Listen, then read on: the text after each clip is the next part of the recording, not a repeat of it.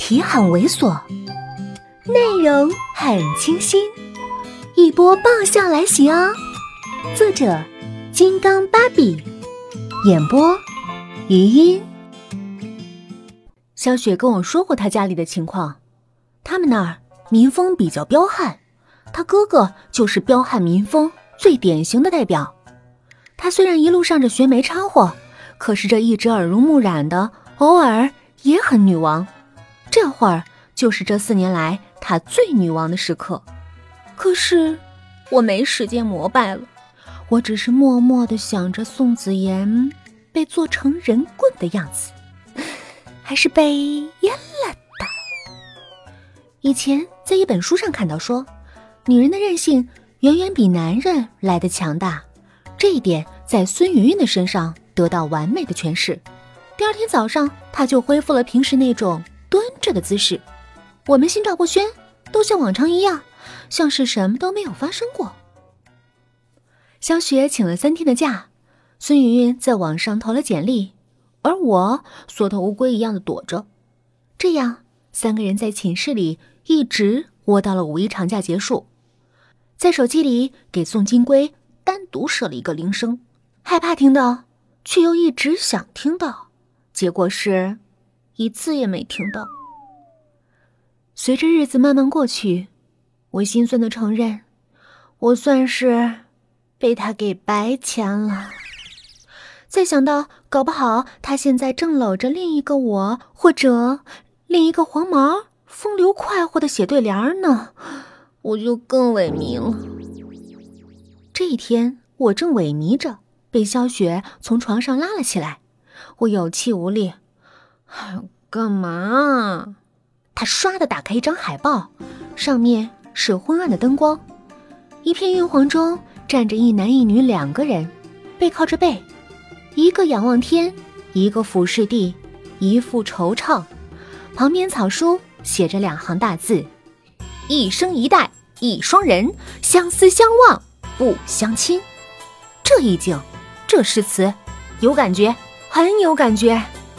可是看到旁边的标题，我囧了。《白毛女之恋》，编剧秦青。明明是一滩狗血，偏偏还要弄得很意境，什么恶趣味？我兴趣缺缺，翻过身来，却被萧雪拉过来。哎，今天的晚会，咱们快点去，还能先看彩排呢。这剧本。你们都看过了吗？还看什么彩排啊？他平时不是这么多事儿的人呢。知道什么？校报都专题登了好几期了。今天有记者后台访问你。小雪乐呵呵的把我挖了起来。到了后台，我才知道，丫儿就是来看我笑话的。我端坐在那儿，一个学妹拿着本本坐在我对面，还有一个学弟不时蹲下来。又起立给我拍照片再加上萧雪一脸看猴戏的表情，我整个人都是硬的。我们到的时候，最后一次彩排已经结束。我看了看演员名单，差点没晕过去。黄世仁是一个我们班出了名脾气大、爱臭脸的男生。白毛女呢，是班上一个冷冰冰、看谁都像欠了他二百块钱的女生。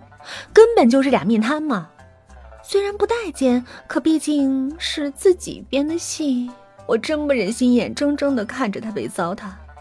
于是，在经过这两个换装的男女主角面前时，我闭着眼睛走了过去。我们到的时候，最后一次彩排已经结束，可是那个记者学妹却看得很动神，见到我的时候，眼圈还有点红。一知道我是编剧，就伸手抓着我的爪子，激动的摇晃了十来分钟。我头上顿时有了个巨星的光环。在照相的那个男生的提醒下，他总算是拿起了本本，开始很认真的询问：“啊，秦学姐，你编的这个剧目还未公映，就在学校引起了强烈的关注。很多来看我彩排的人都说，这出喜剧引发了他们身上对爱情的思考。到底什么是爱？”爱情是否痛苦，总如影随形。是因为爱而虐，还是为虐而爱？如果一份爱只是欢乐与平顺，那还是不是爱情呢？关于这个话题，不知道秦月姐你有什么答案呢？在这件事前，我手脚都不知道往哪儿摆了。这么高深的问题啊，我我还真没想过。他继续星星眼，啊，请问秦月姐，到底是爱多于恨，还是恨多于爱呢？我想了想，很认真的提议，要不你你去问他。他接着换下一个问题，嗯，那你能不能对黄世仁这个角色进行一下分析啊？这个问题很简单，我回答，嗯。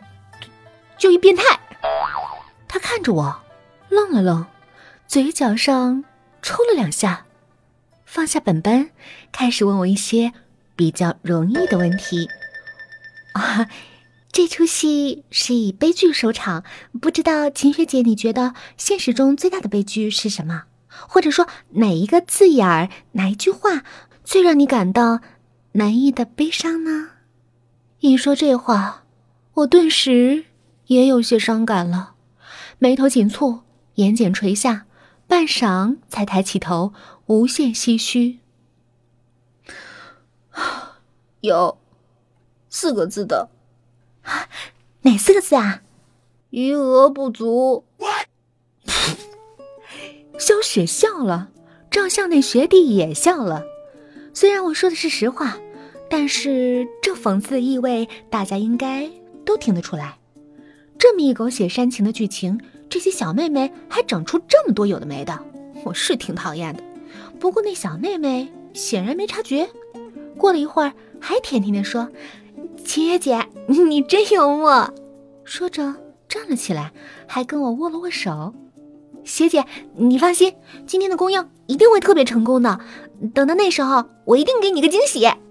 像你这种还沉浸在风花雪月中的小女生。别惊喜了，惊吓还差不多。不过我还是很友好的握了握手，一副和蔼可亲的前辈样子，把他送了出去。送他出去之后，我整张脸都皱成了黄连。小雪还不忘来挖苦我：“哟，够受欢迎的啊！”嗨，本集播讲完毕，再见哦。